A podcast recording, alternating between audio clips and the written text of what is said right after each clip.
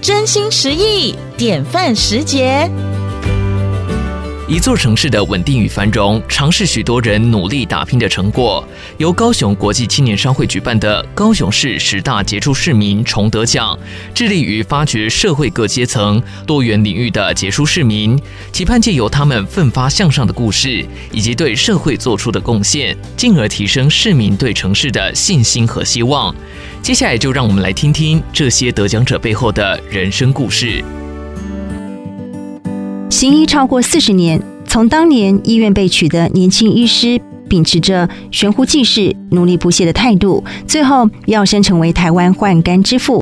高雄市十大杰出市民第三届医学技术类得奖人，高雄长庚医院名誉院长陈兆龙医师，一九八四年成功完成亚洲第一例肝脏移植手术。开启了国内活体移植手术新的一页。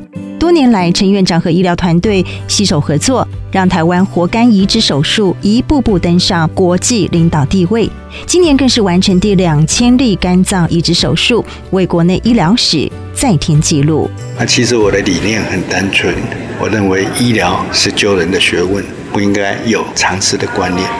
那台湾的医疗能有今天，也是因为过去。我们有机会到美国、到欧洲、到日本去学习。今天我们有可以走出去帮助的，或者是让别人来学习的，就应该毫无保留的贡献回馈国际社会。尽管在医疗领域不断缔造好成绩，陈院长不忘以过来人的身份提携后辈。